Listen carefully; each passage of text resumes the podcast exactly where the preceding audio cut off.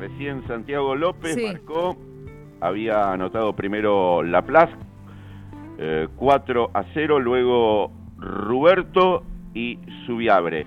4 a 0 la victoria parcial, quedan un par de minutos nada más, pero ya está en octavos de final, ganándole a Polonia en el Mundial Sub-17 en Indonesia. Y atención, Tandil, porque hay problemas del servicio de energía eléctrica. En estos momentos se está comunicando la usina Sí. que están sin servicio en Villa Italia, en Quintana y Maritorena, hacia la zona del ejército, también Ajá. el barrio Mayori, el Procrear y parte de la Movediza. Ah, bien. Todo sin energía eléctrica. Bueno, antes de conversar con nuestro entrevistado, ahí está de fondo la música de Jackson Brown, la banda de sonido de la película Taxi Driver, una de las exitosas creaciones dirigidas por Martin Scorsese, que hoy está soplando 81 velitas. 81 años, cumpleaños Scorsese hoy, nacido en Queens, en el estado de New York. Antes de la veda, que comenzará en 12 minutos, saludamos a quien hoy tantas veces hemos molestado y seguiremos molestando el domingo. Sí. Y después prometemos que por dos años no molestamos más. El doctor Gustavo Mason, el subdirector general de la Cámara Nacional Electoral. Hola Gustavo, buen día. ¿Qué tal? Muy buenos días, Daniel. Bueno, llega el momento en el que sí definiremos presidente. Mira, hace un rato conversábamos con el titular de la Asociación de Hoteles de Tandil, porque claro, hay bastante bronca por la coincidencia con el fin de semana largo, no lo movieron. La Cámara Electoral y la Justicia Electoral habían pedido también que se mueva el, el fin de turístico. Sí, sí, por supuesto se había hecho ese pedido, pero bueno, desde el gobierno nacional eh, no lo quisieron hacer. Claro. Bueno, Gustavo, hay que consultar el padrón, siempre pregunto lo mismo, ¿no? Confiarnos en Sí. ir a votar al mismo lugar de la última vez.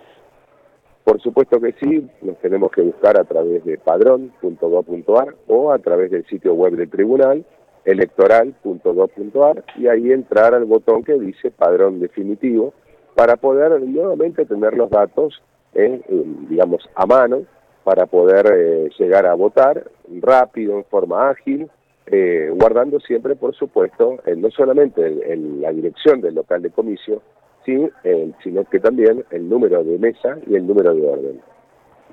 Y si no votó algún ciudadano en las PASO o en las generales de octubre, ¿puede ir, aunque no haya pagado la multa o no haya hecho algún trámite, a votar este domingo?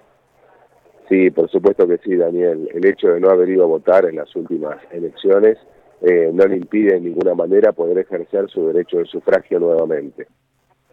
La pregunta eh, vinculada con el voto en blanco, que parece que esta vez va a ser un poco más protagonista que otras veces, ¿es Sí. algo genuino, legítimo, es recomendable? ¿Qué dicen desde la, desde la Cámara Nacional Electoral? Bueno, es, es muy buena esta pregunta, Daniel, porque estamos difundiendo para tranquilidad de toda la población cómo es el tema del voto en blanco eh, durante lo que es la segunda vuelta electoral.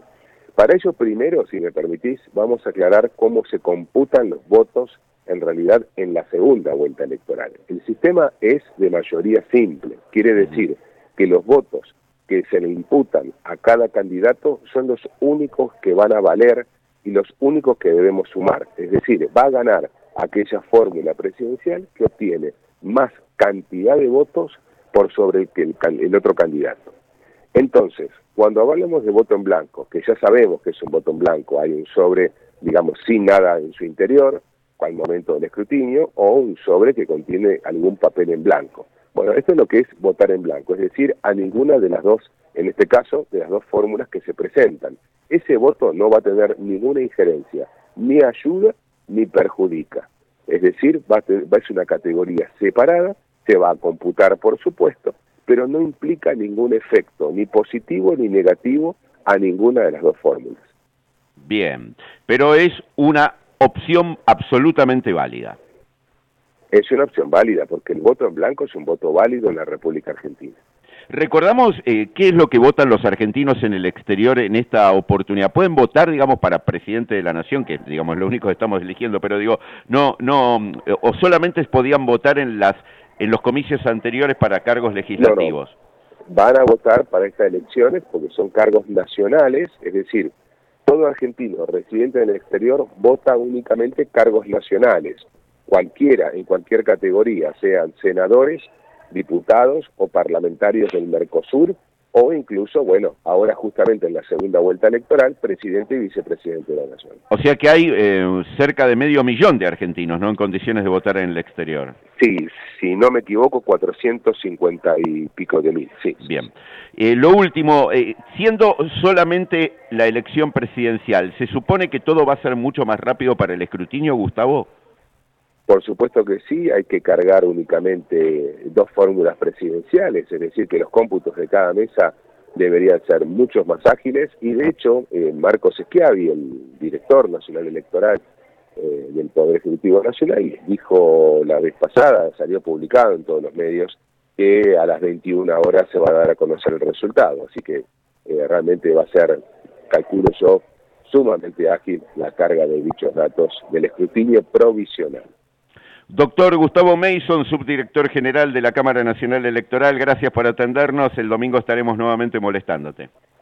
Bueno, no, por favor, no es molestia, Daniel. ¿eh? Como siempre, un gusto hablar con vos. Igualmente, un abrazo y que tengas buen día. Igualmente. El mercado